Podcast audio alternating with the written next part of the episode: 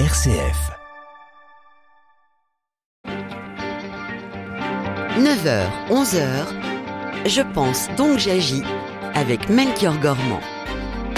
Et bienvenue dans cette seconde partie de Je pense donc j'agis. Nous avons évoqué euh, les rencontres euh, foi et déportation qui vont se dérouler à Strasbourg dans quelques jours. Hein. Ce sont les 16 et 17 mars prochain et c'est l'occasion pour nous de se demander bah, comment transmettre l'histoire, l'histoire avec un grand H bien sûr, aux plus jeunes. Comment et pourquoi d'ailleurs il est important comme devoir de mémoire de transmettre ce pan de l'histoire aux plus jeunes. On va en discuter avec nos invités jusqu'à à 11h et avec vos témoignages hein, comme, euh, comme chaque matin.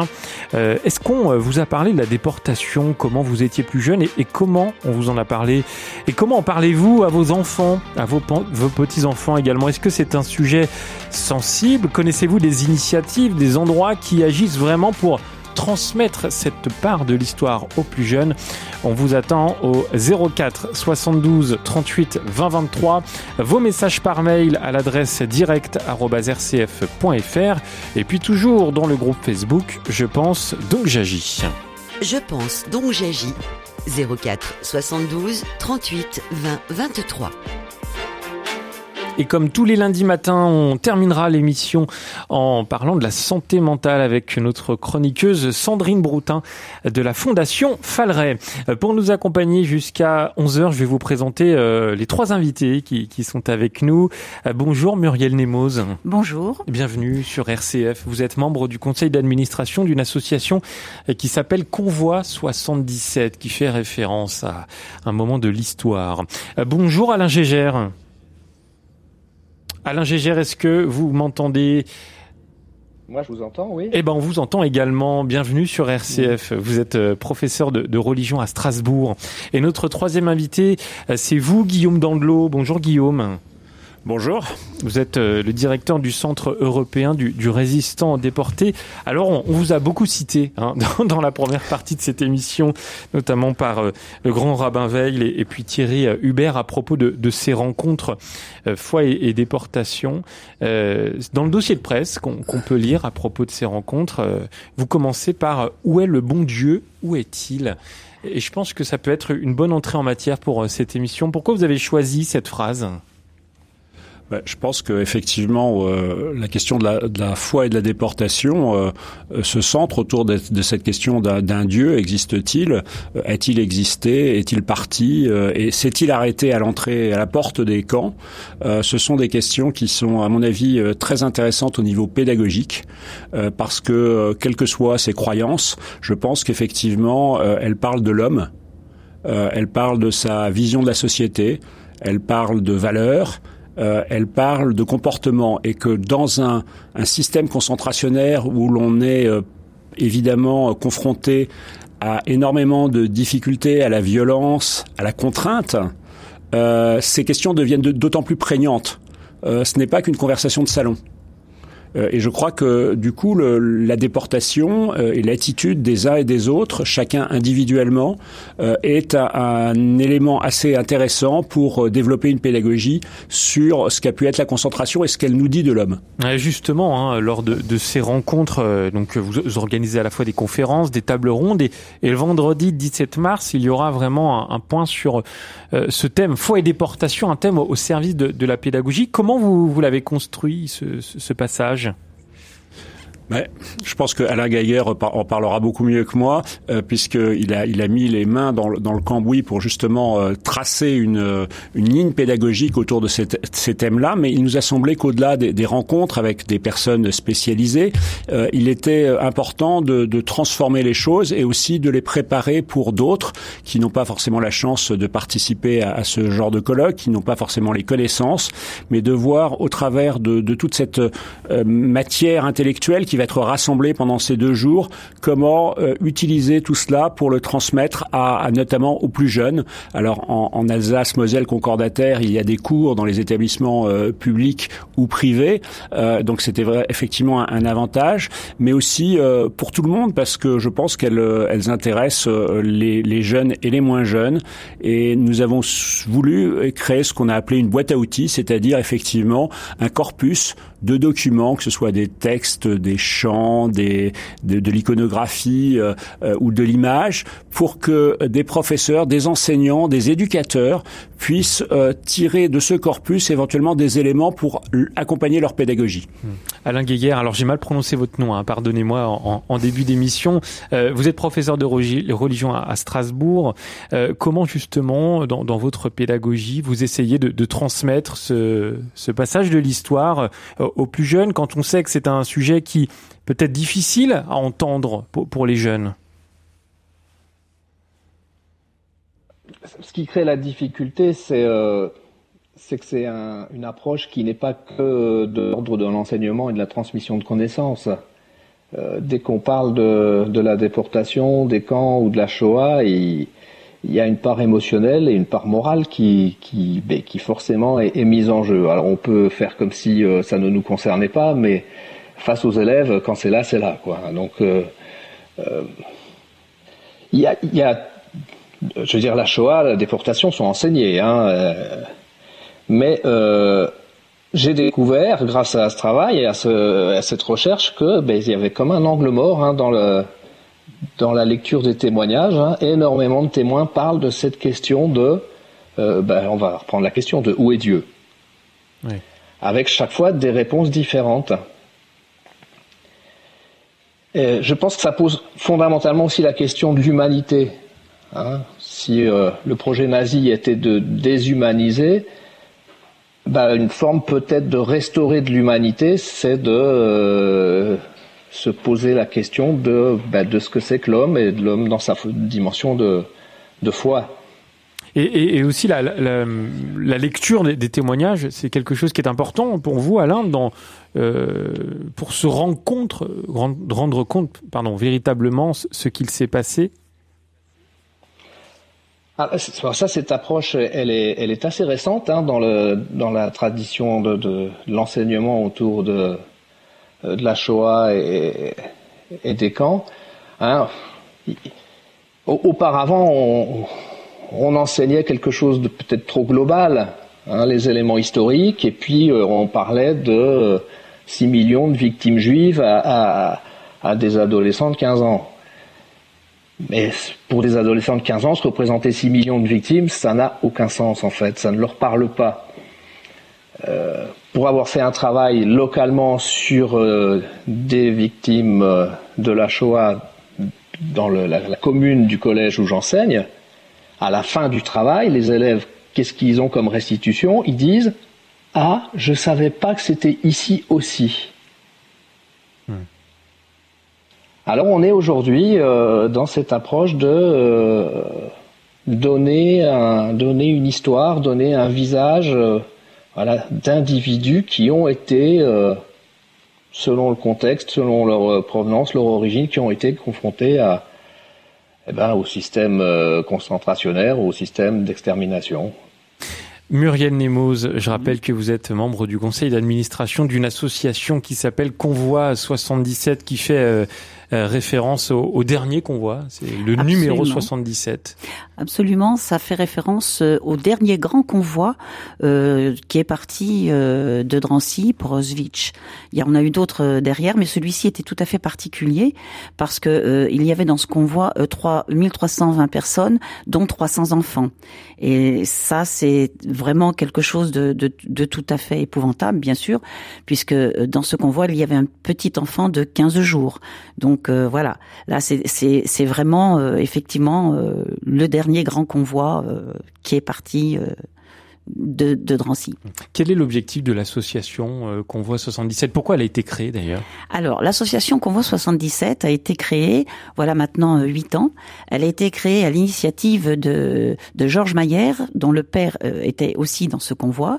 Et Georges pensait et, et voulait euh, pouvoir parler euh, justement euh, de la déportation, de la Shoah aux jeunes, mais de façon différente. Parce que effectivement, il est vrai que les jeunes gens, euh, les jeunes, quand on leur parle de la Shoah, euh, de façon comme ça euh, frontale, un petit peu brutale, de 6 millions de personnes déportées, ça ne veut pas dire grand-chose. Donc le projet était de parler de gens particuliers, c'est-à-dire que l'on prend euh, dans la biographie une personne, euh, un homme, une femme, un enfant, et les jeunes s'approprient la biographie de cette personne, vont faire des recherches, vont euh, vont essayer de retracer euh, la vie, le parcours, et très souvent on leur demande bien entendu de prendre euh, une personne qui a vécu dans la ville où ils vivent, dans la ville où eux sont nés également. Et ça c'est c'est très porteur, ça marche très très bien, et les jeunes sont confrontés à la réalité mmh. et à, l'histoire. Et, ça rejoint euh, ce qu'on disait tout à l'heure avec euh, Alain Guéguer, c'est-à-dire vraiment le, le, témoignage qui, qui, a pas sa part vraiment euh, dans, dans, dans cette dans cette association qu'on voit 77. Absolument. Et, et en fait, on, on, va retracer. Euh, ça, ça, ça, va être très très singulier puisque ça va être une personne massé euh, dans dans, dans, dans, dans, dans, tous ces gens qui sont morts. Et, et ça, c'est très, très important parce qu'ils vont s'approprier l'histoire. Pourquoi vous êtes engagé dans cette association, vous, Muriel? Alors, moi, je suis engagée dans cette association. Je vais vous expliquer euh, en, en, deux mots comment ça s'est passé. Euh, on fêtait euh, la commémoration euh, de, du 70e anniversaire euh, du départ du convoi du 31 juillet, convoi 77. Nous nous trouvions au mémorial de la Shoah à Paris et à ce moment-là, monsieur et madame Klarsfeld nous ont demandé de rejoindre Georges Mayer pour qu'il puisse nous expliquer son projet. Donc nous étions là, je suis moi-même la nièce d'un déporté de ce convoi. Donc nous avons suivi Georges qui nous a expliqué son ambitieux projet puisque c'est un projet au niveau européen. Et c'est à ce moment-là que nous avons décidé de le suivre dans cette belle aventure. Et voilà huit ans aujourd'hui que nous travaillons avec lui pour pouvoir euh, développer ce projet. Et c'est très intéressant pour nous de voir et de pouvoir parler aux jeunes et essayer euh, de pouvoir euh, bah, perpétuer la mémoire de cette façon-là.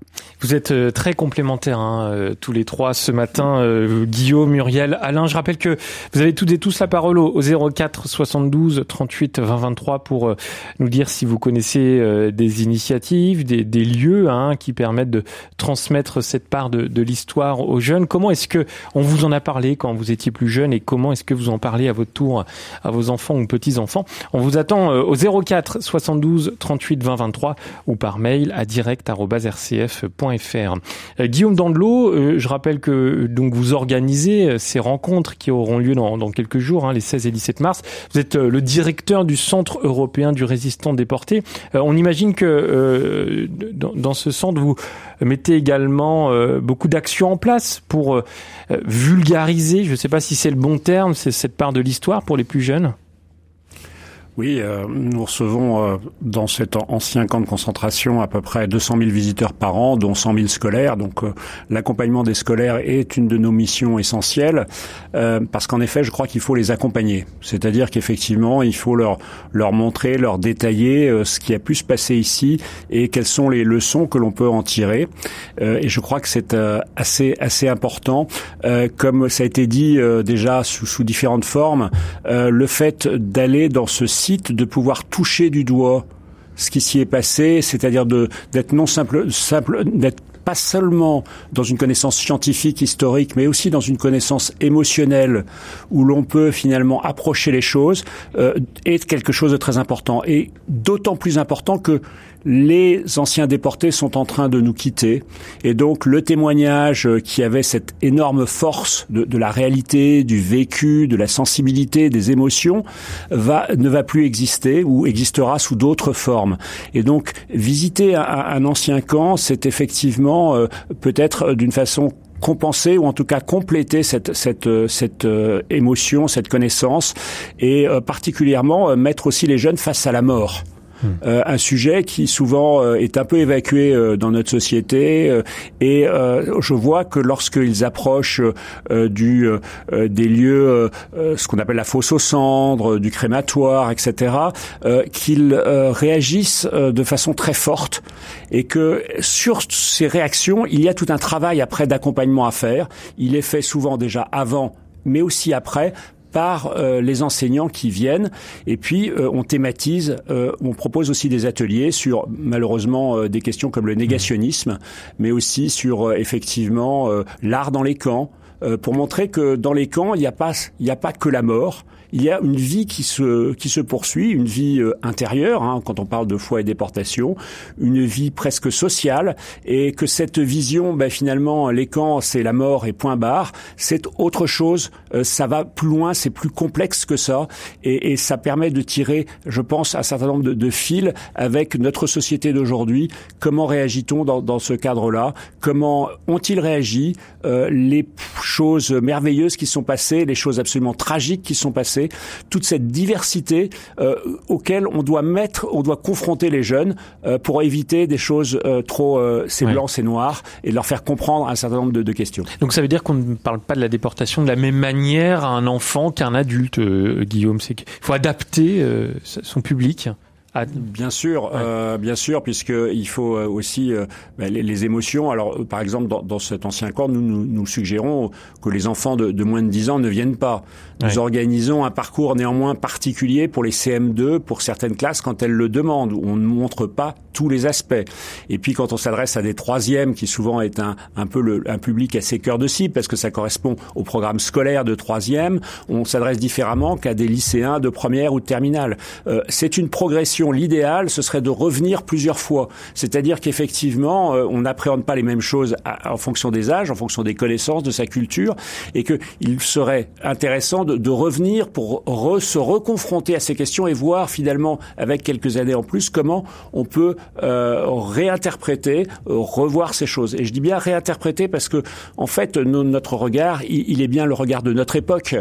Donc euh, on, on, évolue avec ce qui se passe autour de nous. On voit bien aujourd'hui que les questions en Ukraine remettent euh, une actualité, euh, nous oblige à se réinterroger, à, à, en tout cas que certains dont la mémoire peut-être est trop défaillante et ça fait partie de, de notre mission de, de, garder cette mémoire, de la rendre, de la laisser toujours vivre, mais que effectivement ces choses-là peuvent apparaître ou réapparaître sous mmh. d'autres formes et ça fait partie aussi des, de cette histoire miroir, c'est-à-dire effectivement de cette histoire à la fois qui est une histoire passée, une page, mais qui n'est pas une page qui est complètement tournée. Euh, L'homme euh, euh, a dans son bagage des choses malheureusement qu'il qu'il continue à, à porter. Et, et, il faut donc prévenir. Et la visite fait partie des instruments de la prévention euh, de la euh, de la prise de conscience, de l'interrogation, euh, de l'analyse, du regard critique, ce que font les enseignants dans le cadre de, le, de, leurs activités du quotidien et qui peut se poursuivre en visitant le camp d'une autre façon. C'est complémentaire, euh, Muriel Nemouz, à la fois ce, ce, ce, travail de témoignage et ce travail de, de visite quand on peut, hein, se rendre sur place dans les lieux de commémoration. Bien sûr, c'est tout à fait complémentaire. Euh, chacun apporte sa pierre à l'édifice et c'est important pour que nos jeunes, justement, ne puissent ne pas oublier cette histoire. Parce que c'est vrai, aujourd'hui, les survivants, il y en a très peu. Euh, les témoignages euh, euh, qui sont importants lorsqu'ils les font, et ça émeut beaucoup les jeunes lorsqu'ils les entendent, mais après, il va bien falloir euh, continuer ce travail de mémoire. Donc c'est important que la mémoire puisse se transmettre de façon différente. Et nous avons remarqué que ces jeunes, lorsque c'est vrai pour eux, bon, c'est tout nouveau, on leur demande de faire un travail pas d'historiens parce que mais ils ils, ils approchent l'histoire, euh, ils vont chercher euh, les documents, euh, ça c'est important parce que c'est les archives. Aujourd'hui les archives sont ouvertes, donc euh, ils peuvent aller chercher les archives et aller chercher des détails. Et lorsqu'ils se plongent dans l'histoire d'une personne en particulier, ça change tout. Ils mmh. comprennent mieux et ça prend un visage tout à fait différent. Oui, c'est important, nous sommes tous complémentaires. Alain Geiger, le, le, contexte est aussi particulier pour, pour vous en Alsace. Est-ce qu'en parlant de la, la déportation euh, aux, aux, jeunes, on arrive aussi à toucher euh, bah, les familles, les, parents? Est-ce que la transmission de, de ce, cette part de l'histoire se fait aussi dans, dans les deux sens, parents, euh, parents, enfants, enfants, parents En fait, assez peu, je pense. Hein. Euh, on a quelquefois des retours de parents parce que, alors c'était sur, surtout sur l'impact émotionnel, en fait. Quand on fait la visite euh, annuelle hein, au, camp du Struthof, euh, oui, parfois il y a des, voilà, là il y a des échos, il y a des effets de, parfois un peu de choc, hein. Hein. Les élèves sont quand même touchés. Ce que disait Guillaume est assez juste. Il y a, peut-être le premier contact avec le avec ce avec ce site euh, de, de mort est quand même d'abord émotionnel, avant tout. Hein. Mais il y a tout de suite, enfin très vite, il y a quand même un questionnement. Euh, alors pas tant un questionnement sur les, les, données ou les connaissances historiques, mais un, questionnement sur euh, euh, comment peut-on faire ça hein C'est une question, une question morale. Hmm. Hein Jusqu'où l'homme est-il capable de faire du mal? Ça, ça apparaît. Et ça peut remonter alors effectivement jusqu'aux parents, euh, parce que euh, eh ben, là on est dans une zone euh, qui est pas vraiment la spécialité de l'éducation nationale en général. Hein, poser la question du bien, du mal. Et, parfois d'ailleurs des collègues sont mal à l'aise avec cette question-là. Hein. Hmm. Et, c'est Mais j'ai eu parfois l'un ou l'autre échange alors par, euh, par courrier électronique avec des parents qui veulent aller plus loin sur ces questions-là. Pourquoi est-ce que l'éducation nationale euh, évite le sujet? Alors c'est peut-être un, un, gros mot, hein, ce que je dis, mais, mais euh, pourquoi on, on, a, on a l'impression qu'on survole un peu aussi ce sujet parfois, alors que ça fait partie du, ça fait partie quand même de, de l'histoire. Alors c'est une bonne question. Je ne suis pas l'éducation nationale. Nous bon, on a eu quelques responsables jusqu'au jusqu'au ministre qui pensaient quand même que, que c'est le temple du savoir et qu'il vaut mieux euh, enseigner des, des faits avérés que que euh, que des que d'ouvrir des questions, des problématiques plus mmh. d'ordre philosophique ou alors et, et religieuse. Et puis il y a cette cette étrange quand même conviction bien française, hein, ce qu'on appelle la laïcité à la française, c'est-à-dire de penser que euh, dès qu'on sort de simples savoirs reconnus, on rentre dans une forme de discours qui peut avoir des effets magiques. Hein. Euh, oser parler de Dieu en classe, ça pourrait convertir instantanément des élèves. Hmm. Hein on rentre dans des choses auxquelles on reproche d'être euh, de l'obscurantisme, de l'idéologie, de euh, voire du catéchisme et, du prosélytisme. Hein. Et c'est vraiment très problématique hein, que beaucoup de gens dans l'éducation nationale, y compris notamment parmi mes collègues profs d'histoire, euh, on puisse pas envisager euh, la religion, le comportement religieux, l'expression culturelle du religieux comme, comme un fait de société qui s'étudie comme le reste. Mmh. Euh, Muriel Nemoz, on, sort la pancarte euh, laïcité un peu trop rapidement en France. Vous, pensez? Mm, Oui, peut-être, peut-être, mais enfin, euh, nous, en ce qui nous concerne, euh, avec l'association, justement, on ne voulait pas mettre en avant le vraiment que la religion, parce que euh, on voulait toucher un maximum de jeunes gens. Bien entendu, euh, dans les collèges, ils sont pas euh, souvent, ils, ne connaissent pas la religion juive, ils, ils savent même pas. Mmh. Bon, ils comprennent pas. Donc, on, on, ne voulait pas mettre ça vraiment nous en avant, mmh. et on a voulu ouvrir le plus large possible. Et, et c'est vrai, bon, la laïcité, aujourd'hui, c'est vrai qu'on en parle beaucoup. C'est, c'est important la laïcité, mais bon, la foi est importante aussi. Hum. Euh, Guillaume l'eau d'ailleurs, c'est quelque chose que, que vous dites hein, pour l'organisation de ces rencontres foi et déportation. Ce sont des, questions rarement traitées dans un pays laïque, et je vous cite. Oui, enfin en tout cas, les, historiens se sont beaucoup moins penchés, peut-être parce qu'ils sont justement historiens, euh, sur euh, cette, cet aspect de la déportation. Il est vrai que les témoignages sont peut-être plus rares, plus plus intimes, que il est difficile peut-être de tirer des conclusions très générales, que en fonction des camps, en fonction des dates, en fonction même des baraques, les attitudes peuvent être très différentes. Donc je pense que ce, ce, ce, sujet a été un peu mis de côté, en tout cas euh, par, par beaucoup d'historiens qui ont privilégié d'autres aspects qui sont aussi importants, mais je pense que c'est la confrontation de tous ces aspects-là qui sont, qui sont importants. C'est à la fois effectivement la connaissance de l'histoire, c'est-à-dire du cadre, euh, mais également euh, ce que ça dit de l'homme, euh, parce que je, moi je pense que philosophiquement, euh, euh, la déportation, c'est le sujet de la déportation. Hmm. Euh, Alain Gaillère, alors justement pour euh, réussir à, transmettre euh, l'histoire aux plus jeunes, vous avez mis en place des ce que vous appelez des fiches pédagogiques, hein, où vous prenez justement l'exemple de, personnes de figure. Je cite Jean-Paul Crémer par exemple, Pierre Rollinet, Roger Boulanger. C'est vous qui les avez choisis ces, ces personnages de, de l'histoire qui vous permettent bah là aussi d'appuyer cette notion de témoignage. Ah, initialement, non, c'est pas moi, c'est Guillaume.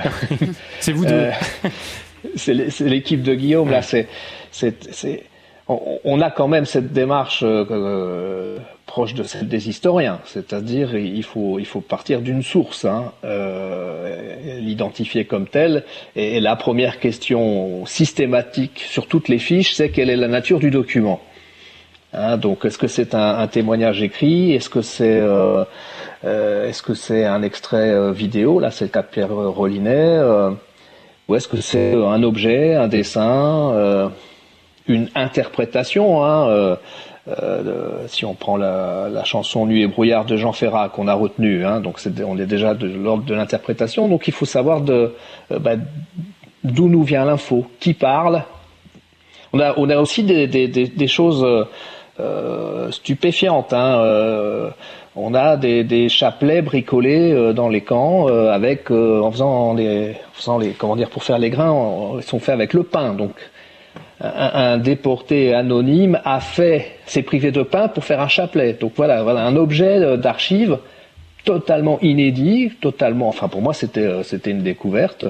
Alors il faut questionner ben, la nature de la chose d'où ça vient avant de avant d'essayer bah D'abord d'expliquer. Hein. Alors avec des élèves, il faut passer par, euh, bah, par des éléments de description. Si on parle des, des Alsaciens, hein, euh, comme ceux que vous avez cités, ils, sont dans un contexte particulier.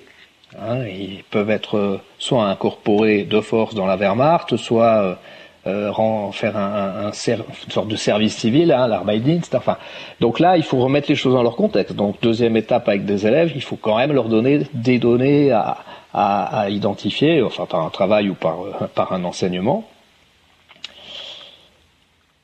la, la, troisième étape, oui, oui, troisième étape de travail sur le document, c'est d'essayer de comprendre le point de vue de la personne qui parle. Donc pourquoi quelqu'un comme euh, Jean-Paul Crémer refuse-t-il de faire euh, un serment de fidélité à Hitler et euh, de faire le salut nazi? Donc là, il faut juste prendre le point de vue de la personne. Il ne s'agit pas de, de s'identifier, mais juste comprendre. Roger Boulanger, lui, il oppose les gens qui auraient une foi un peu excessive avec sa foi du charbonnier. Voilà, questionnons les élèves, qu'est-ce que c'est la foi du charbonnier? Et puis moi, je suis assez attaché, mais c'est lié à cette problématique aussi du, du mal. Alors c'est toujours la fin de chaque fiche, c'est de demander aux élèves de se positionner, hein, de justifier un point de vue. Est-ce que à la place de, alors c'est peut-être la plus simple, hein, à la place de l'un ou l'autre, ils auraient eu le même point de vue, le même comportement, euh, la même lecture de la situation. Hum. Euh, Guillaume Dandelot. C'est là où on rentre dans mon enseignement à moi. Je sors de mon cours d'histoire, là je rentre dans le cours d'enseignement religieux. Ouais. Guillaume Dandelot, vous, avez donc travaillé avec Alain euh, pour, pour ces fiches pédagogiques. comment ça s'est passé et, quel, quel, est l'objectif euh, finalement de, de, de, de, mettre en place ce genre de fiches? Est-ce que c'est vraiment pour euh, que, que l'élève comprenne et réussisse à, à discuter autour de ce sujet?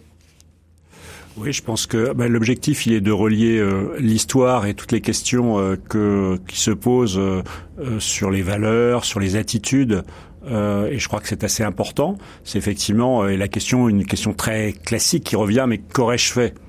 Hein, Et Primo Levi nous répond euh, je ne saurais jamais. On ne peut pas dire ce que l'on fait parce que voilà, moi-même, je me suis surpris à avoir des attitudes que je ne pensais pas pouvoir avoir ou des réactions.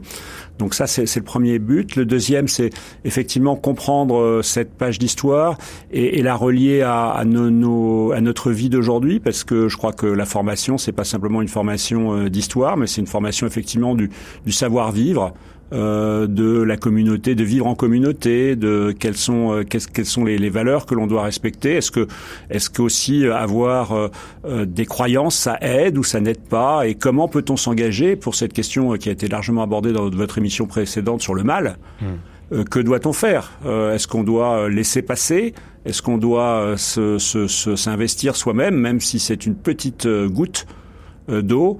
Euh, et tous ces témoignages, je pense, nous apportent effectivement des réflexions euh, assez profondes là-dessus, qui nous obligent à finalement à sortir quelquefois d'une certaine superficialité des chiffres des événements euh, et, et, de rentrer dans des questions qui peut-être nous interpellent un peu plus et doivent interpeller les élèves. C'est effectivement la dernière question des fiches euh, qu'Alain Gaillère entre, euh, a, a, proposé, a préparé. Euh, c'est celle-là. C'est aussi, par exemple, pour reprendre une autre fiche, euh, Elie Wiesel, ben voilà, le qui pour. Est-ce que l'on doit jeûner hmm. dans un camp où déjà on est sous-alimenté? Et certains le font. Donc ça, ça, ce sont des questions aussi très concrètes euh, on n'est pas, je le disais tout à l'heure, dans une conversation de salon. Ces, ces personnes ont été vraiment confrontées à d'énormes, à une pression énorme, à des difficultés énormes, énormes, et, et c'est tout à fait intéressant de voir chacun dans ses croyances différentes, dans ses attitudes différentes, dans des situations très différentes, de voir quel chemin ils ont suivi, euh, celle effectivement euh, de, de, de, laisser passer, celle de dire ben dans une situation comme ça, ben euh, c'est vivre ou mourir, donc euh, même mmh. si j'écrase mon voisin, je passe. Ça peut être ça aussi. Donc c'est intéressant de, de s'interroger sur toutes ces questions-là. Muriel Nemoz oui, c'est nous on se rend compte euh, tous ces jeunes lorsque euh, ils vont s'approprier euh, une histoire, euh, ils vont ils vont se rendre compte que les gens dont ils vont s'occuper, ils ont un visage, chacun a une histoire très particulière et, et, et c'est important pour eux de, de, de retracer toute leur vie. Euh, pourquoi ils sont arrivés là euh, Très souvent parce que euh, il y a eu quand même 34 pays dans ce convoi 77 qui étaient représentés. Donc comment, pourquoi, et c'est important pour eux. Ils se posent des tas de questions, ils savent pas comment ça se passait. Euh, euh, souvent, ce qui les impressionne, c'est ces enfants qui étaient séparés de leurs parents. Euh, eux, ils sont jeunes, donc euh, bien entendu, ils se réfèrent à, leur, à leurs propres mmh. sentiments, à leurs propres émotions. Et ça, ça, ça, c'est important. Donc, ils posent des questions. Ils sont curieux. Et mais ils sont très, très curieux. Mmh. Et non seulement ils sont curieux, mais après, ils, ils en demandent encore, encore plus pourquoi et, et, et, là, on ouvre une porte. Et je peux vous dire que pour les avoir vus euh, avant, euh, avant qu'ils ne commencent le projet, et puis lorsqu'ils ont terminé leur travail, euh, ils le disent tous, nous ne sommes plus pareil, nous ne serons plus jamais pareils, parce qu'aujourd'hui, euh, nous avons compris. Et le regard euh, euh, est tout à fait différent après sur cette partie de l'histoire qui était dramatique. C'est très important. On va continuer d'en discuter tous ensemble jusqu'à 11h avec toujours vos témoignages au 04 72 38 20 23. Dans un instant, on accueillera Jacqueline Danger qui aura quelques petites choses à nous dire. À tout de suite.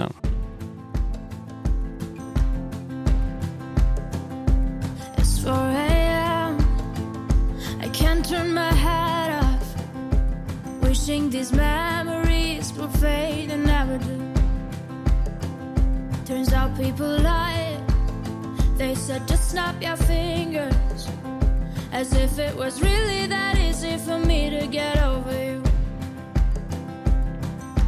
I just need time.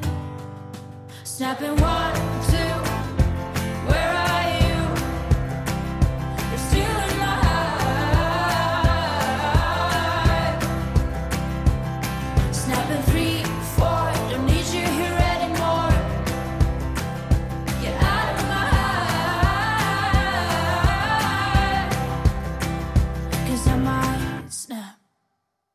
I'm writing a song. Said this is the last one. How many last songs are left? I'm losing count.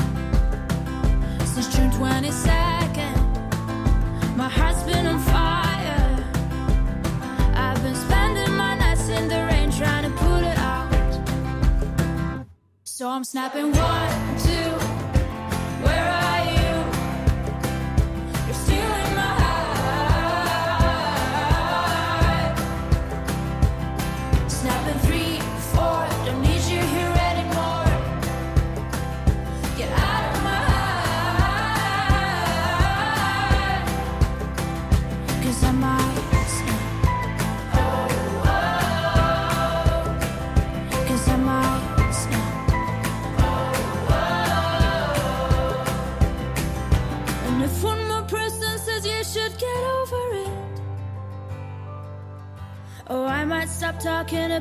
before I snap, snap, snap.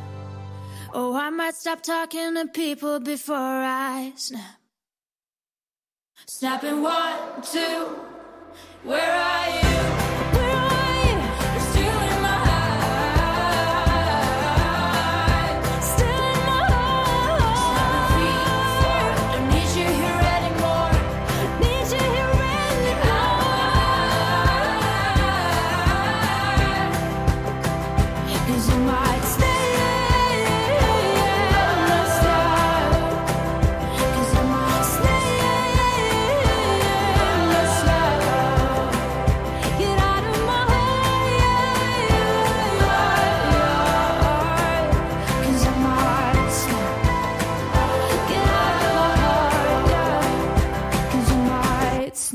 Snap, c'était une chanson de Rosaline pour vous accompagner en ce lundi matin sur RCF. Je pense, donc j'agis. Une émission présentée par Melchior Gormand. Nos trois invités euh, jusqu'à 11h. Muriel Nemos, vous êtes membre du conseil d'administration d'une association qui s'appelle Convoi 77. Alain Guéhière est avec nous, professeur de religion à Strasbourg. Et puis Guillaume Dandelot, vous êtes le directeur du Centre européen du résistant déporté. Jacqueline nous a rejoint au 04 72 38 20 23. Bonjour Jacqueline. Bonjour Melchior, ça va bien? Merci, oui. Et vous? Avec le mimosa et le vent froid glacial, je suppose que c'est la même chose, que ce soit chez Catherine, chez vous, ici, en Anjou. Mais bon, avec cette douceur angevine. Alors moi, je voulais vous dire, franchement, j'étais à l'école publique, donc pas privée, de 63, enfin de 1956 à 1963. Je n'ai jamais entendu parler de ces horreurs que les Juifs ont connues. En famille, on n'en parlait pas du tout. Moi, je suis née en 49, donc après-guerre alors qu'il y a dû avoir, je pense, mes aînés, le peu qui m'ont dit, aussi des problèmes. Bref, je passe à mes trois filles. Trois filles élevées, comme on dit à peu près équivalent, n'ont pas du tout la même façon de transmettre à leurs enfants. J'ai ma seconde fille qui en est là, dernièrement, sur les plages du débarquement, ce qui s'est passé, entre autres, après la guerre. Mais pour en revenir à ce drame, moi je peux vous dire que oui, les enfants sont ouverts à cela.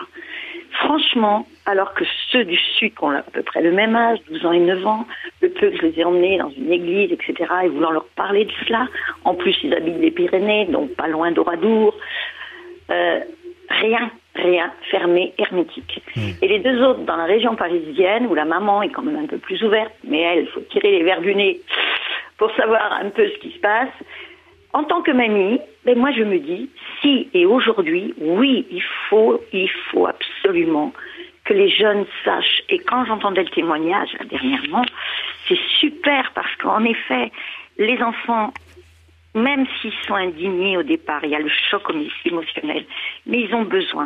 Parce qu'en fait, après, ça amène un dialogue extraordinaire.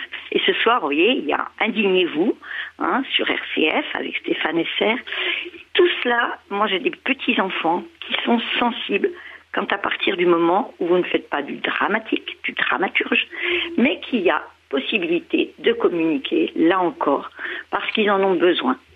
C'est important. Eh ben merci beaucoup euh, Jacqueline pour votre appel euh, au 04 72 38 20 23. Muriel Nemos, j'imagine que vous êtes totalement d'accord avec Jacqueline. Absolument, je suis tout à fait d'accord avec ce que dit Jacqueline. C'est vrai que c'est vrai que les jeunes, euh, c'est difficile pour eux parce qu'on n'en parle pas dans les familles, on ne sait pas. Alors quand on est d'une famille juive, c'est un sujet tabou? Alors un sujet Parfois. Peut-être. Alors ça a été un sujet tabou. Euh, moi, j'ai 70 ans, euh, voilà.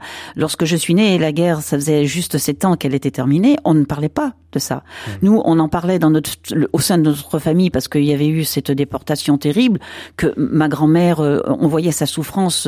mon grand-père en avait perdu la raison. Donc pour nous, c'était important. Mais autour de nous, les, les, les, jeunes gens, moi, à l'école, on n'en parlait pas. nous, à l'école, on ne parlait pas de la Shoah, on ne parlait pas de la déportation nous, on savait ce que c'était au sein de la famille, mais euh, non, on ne savait pas.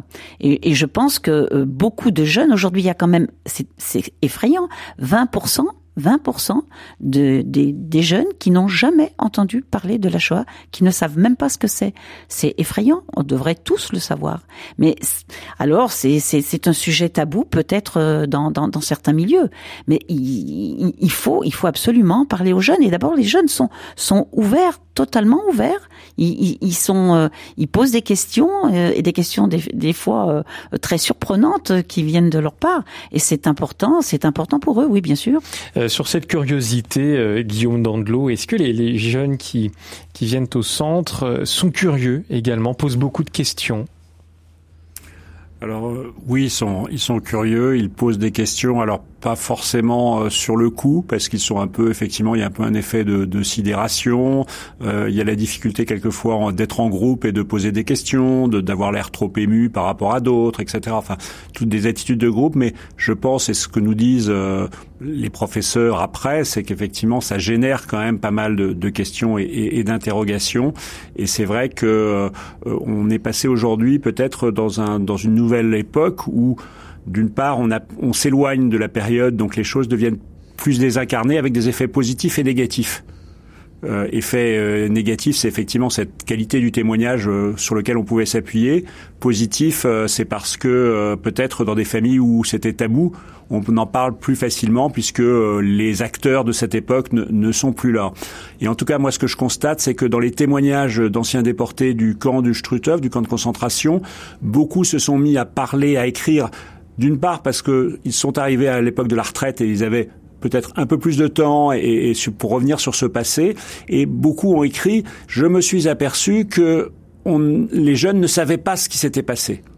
Roger Boulanger, dont on a parlé tout à l'heure, dit Moi, j'étais à une cérémonie de commémoration, j'ai interrogé euh, deux jeunes qui étaient pas, pas éloignés, je leur ai demandé qu'est-ce qui se passe, et ils ne savaient pas. Et quand je leur ai parlé de la déportation, ils ne savaient pas ce que c'était. Mmh. Et donc, ça les a poussés à jouer ce rôle de transmission, un rôle souvent dont euh, ils s'étaient engagés qu'ils s'étaient engagés à faire auprès d'anciens déportés qui sont décédés sur place. Ils ont dit Moi, j'ai survécu, et souvent c'est une interrogation pourquoi j'ai survécu?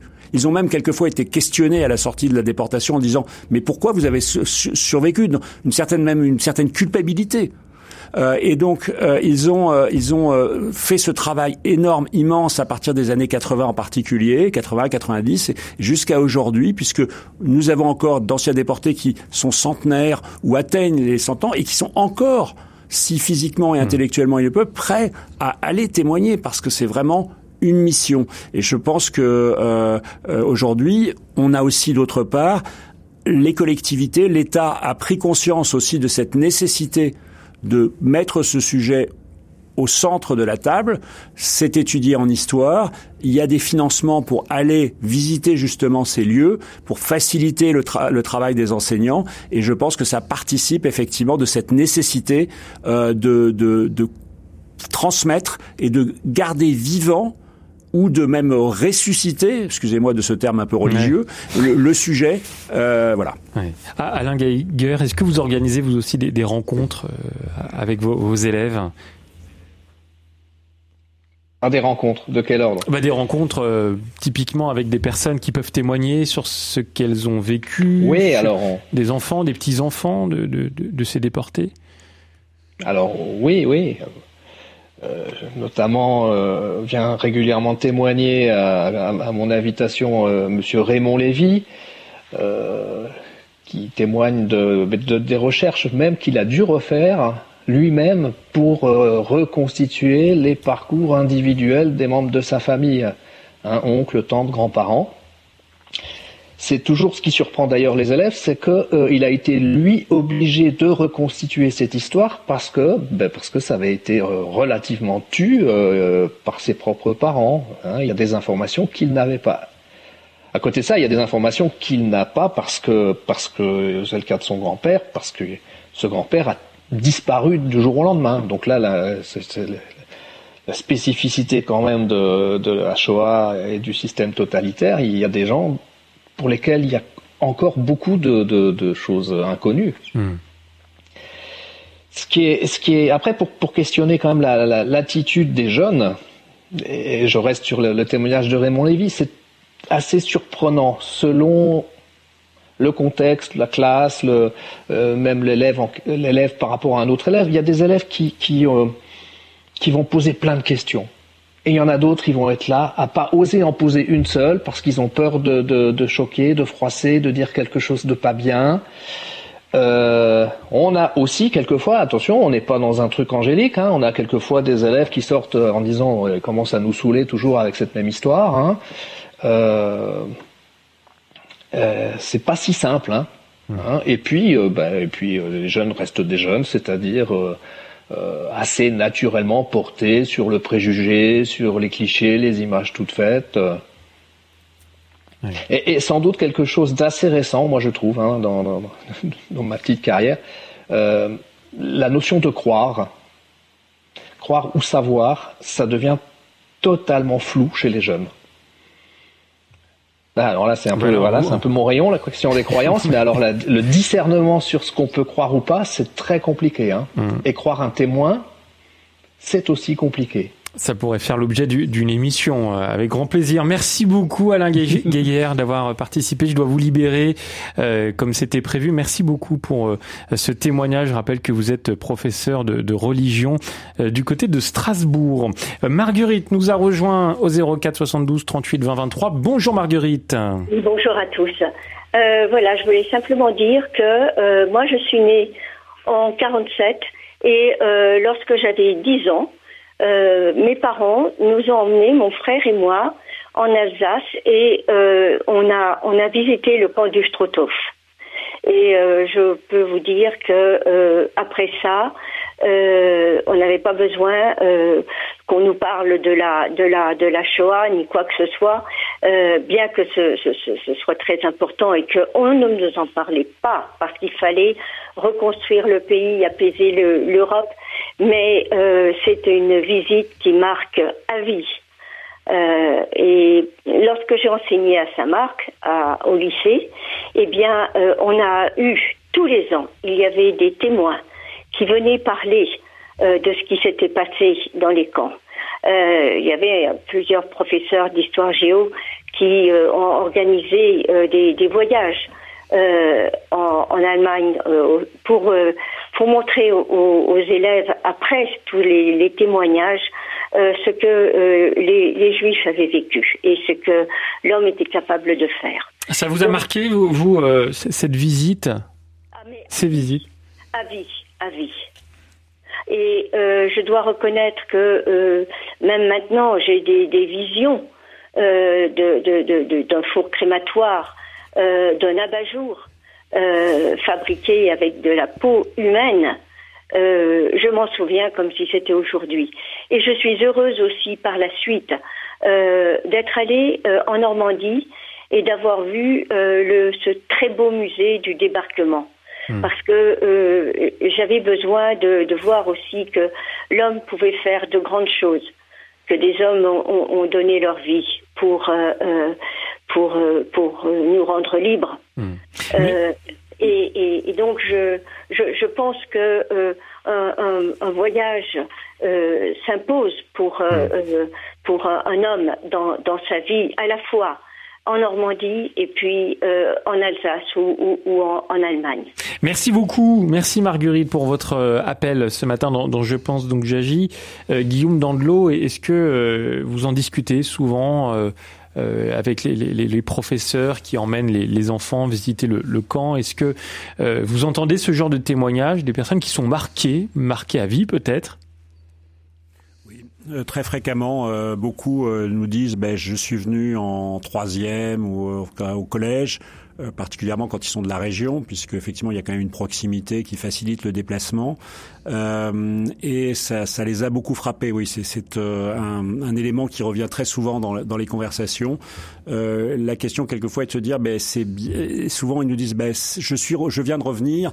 Euh, c'est aussi important pour moi de, de renouveler ce, ce souvenir. Euh, peut-être euh, aujourd'hui avec des éléments historiques aussi différents, des, des, des choses un peu différentes, mais euh, clairement, cela frappe. Et je crois que ça veut dire aussi que la mission, dans un certain sens, dans lequel on s'est engagé, réussit, puisque le pire des résultats, ce serait l'indifférence. Hmm. Euh, Muriel Nemo, je me tourne vers vous pour euh, l'association Convoi 77. Euh, vous, vous, nous avez dit que vous aviez quand même un lien avec l'éducation nationale. Vous travaillez beaucoup ensemble.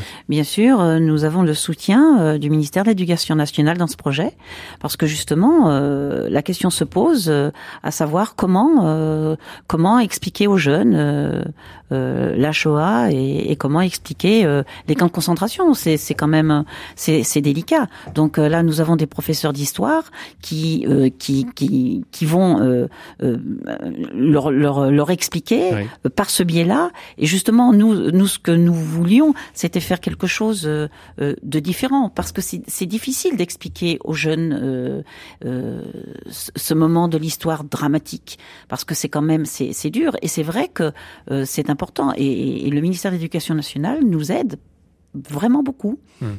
Et alors concrètement, qu'est-ce que vous faites? Comment ça fonctionne? Comment elle fonctionne l'association et, et, et, comment fonctionnent les différentes actions que vous avez pu mettre en place? Alors ça fonctionne de la façon différente. Euh, euh, on a un lien euh, directement avec les professeurs, donc les professeurs d'histoire, oui. Avec bien entendu les chefs d'établissement, se mettent en contact avec avec l'association. Privé ou public? Privé ou public Les deux. Ah oui, bien ouais. sûr, les deux. Et, et ce qu'on aime aussi, ce qu'on ce qu'on voudrait avoir aussi, c'est des, des lycées professionnels, euh, des choses différentes. Hein. Bien sûr, c'est important. Donc ils prennent ils prennent contact euh, avec l'association. Euh, on met en place. Alors ça va être bien entendu en dehors euh, en dehors euh, des, des, des, des cours et des. Il faut, il faut que c'est vraiment quelque chose à côté, mais euh, et c'est le volontariat des élèves qui vont vouloir, oui ou non, participer à, à, ce projet. En général, euh, ça commence toujours par deux ou trois élèves qui disent, bah oui, moi je veux bien participer au projet.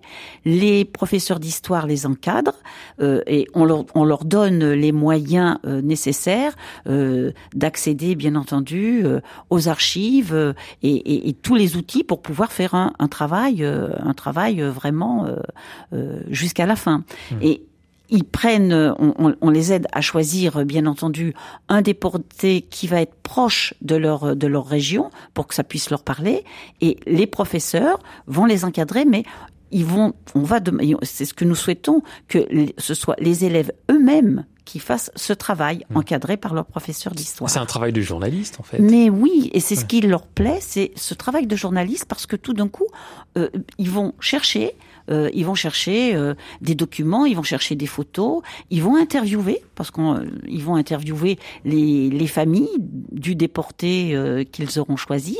Et, et, et ça, c'est vraiment très parlant. C'est vraiment vivant. Hmm. Et, et, pour eux, euh, tout d'un coup, euh, ils, ils, comprennent, ils comprennent l'histoire et puis et puis euh, ils s'approprient l'histoire. Et ça, c'est ça, c'est vraiment quelque chose qui qui les touche parce que souvent, ce sont des des jeunes gens euh, lorsqu'ils vont s'occuper de la biographie d'un tout jeune ou d'un enfant ça parle, bien entendu, mmh. parce que ça, c'est une référence à, à, leur propre histoire, à leurs parents, à, à, à, leurs émotions. Et comment les professeurs réagissent à ces actions? Alors les professeurs, euh, ils sont ils sont très demandeurs parce que justement, euh, ils n'ont pas vraiment de formation hein, pour pouvoir parler de la Shoah, euh, de ce problème très particulier. Donc ils sont très souvent très intéressés à savoir ben voilà euh, euh, comment comment en parler comment faire et puis nous nous les accompagnons. Donc euh, ça c'est c'est vraiment quelque chose euh, que nous avons remarqué euh, les professeurs d'histoire ben, ils, ils, ont besoin aussi de ce travail à côté parce que parce que c'est il y, y a, la théorie et puis il y a, y a quand même l'expérience aussi c'est cela la théorie et le témoignage l'expérience du témoignage. Nous avons encore ici à Lyon un, un témoin hein, du convoi 77. Ils sont très peu nombreux aujourd'hui. Et je pense à Claude Bloch, qui lui a été déporté à l'âge de 14 ans. Et très souvent, euh, on le fait intervenir euh, justement auprès, auprès de ces jeunes pour qu'ils puissent raconter son histoire. Et, et, et on voit l'émotion des jeunes devant ce, ce, ce monsieur qui, qui, était âgé aujourd'hui, il a 92 ans. Mmh. Mais il leur dit qu'il avait 14 ans lorsqu'il a été déporté c'est leur âge à eux aujourd'hui, et, et, et, on voit cette cette émotion qu'ils ont, et, et, c'est important pour eux. Mais bien ça, ça, ça, ne crée pas un, un malaise, une gêne chez, chez, ces jeunes qui découvrent l'horreur de ce qu'il s'est passé Est-ce que euh, il peut pas y avoir un petit moment de, de flottement, de, de blanc? Alors, bien sûr, il y a, y, a, y a quelquefois un petit flottement comme ça. Euh, pourquoi Comment euh, Est-ce est-ce que c'est vrai Est-ce que c'est possible Hmm. Euh, D'où l'intérêt euh, d'avoir encore aujourd'hui euh, des gens euh, qui ont vécu ça Ouais. vraiment dans leur chair, voilà, et, et, et, et- et ils se rendent compte que bah oui, oui, c'est vrai, oui, c'est euh, c'est c'est c'est pas c'est pas c'est pas une histoire euh, inventée, c'est la vérité. Alors ils sont choqués, bien sûr. Euh, Guillaume Dandelot, ce que propose l'association euh, Convoi 77, ça vient en complément, et c'est ce qu'on a dit tout au long de cette émission, de à la fois ce que propose euh, Alain hein, dans, dans sa pédago- pédagogie, ce que vous aussi dans, dans le centre vous vous vous proposez. Euh, vous, travaillez euh, comme ça avec d'autres associations, vous du côté de l'Alsace, qui permettent vraiment de bah, d'expliquer ce, ce qu'il s'est passé? Oui, bien sûr. Euh, alors c'est plus, c'est, on le fait plus rarement parce que c'est du coût humain et donc ça nécessite beaucoup de, moyens. Mais c'est vrai qu'avec certains collèges, certaines écoles qui souhaitent s'engager plus particulièrement euh, parce qu'il y a un anniversaire, une date particulière. On a eu récemment un déporté qui s'était échappé, l'un des rares déporté qui a réussi à s'échapper du camp du Struthof. Euh, donc il y a une école qui a été euh, nommée euh, avec son nom. Donc il y a eu un travail historique fait par les élèves. Donc on essaye de les accompagner. On va aux archives avec eux éventuellement pour leur apprendre aussi à faire des recherches. Donc ça, ça participe effectivement de cette euh, incarnation euh, qui est absolument nécessaire euh, du, du déporté et de cette expérience. Et puis on fait, pour euh, rebondir aussi sur ce que disait Madame, c'est euh, des formations de professeurs d'histoire euh, régulièrement sur différents thèmes en lien avec la déportation parce qu'effectivement ils ne sont pas euh, omniscients et ils ont besoin qu'on les euh, qu'on les accompagne aussi euh, pour ce travail. Un dernier mot, Guillaume, euh, avant de, de nous quitter euh, par rapport euh, aux rencontres. Euh, ces, ces rencontres euh, foi et déportation qui se dérouleront euh, à Strasbourg, hein, du 16, le, le 16 et et 17 mars de 2023. On peut s'inscrire euh, si on a, si on souhaite s'y rendre? Tout à fait, on peut s'inscrire sur euh, le site internet euh, www.struthof et puis d'autre part, euh, ces, euh, ces, ces débats, conférences seront filmés et donc on pourra les retrouver ultérieurement sur la chaîne YouTube du Struthof. Merci beaucoup, Guillaume Dandelot, d'avoir été avec nous euh, pour participer à cette émission. Vous êtes le directeur du Centre européen euh, du résistant déporté. Merci, Muriel Nemoz, également. Merci à vous. membre Merci. du conseil d'administration de l'association Convoi 77 à retrouver sur le site convoi77.org. Merci à Pierre-Henri, Louis Martin, à Catherine et à Lucie qui ont permis la réalisation de cette émission. On va se retrouver demain de 9h à 11h en direct sur RCF du salon de l'agriculture. J'ai préparé ma valise, j'y m'y rends cet après-midi et demain on se retrouve en direct euh, pour parler du, du modèle agricole euh, pour la France de demain. Bonne journée à tous et dans un instant, c'est votre programme local sur RCF.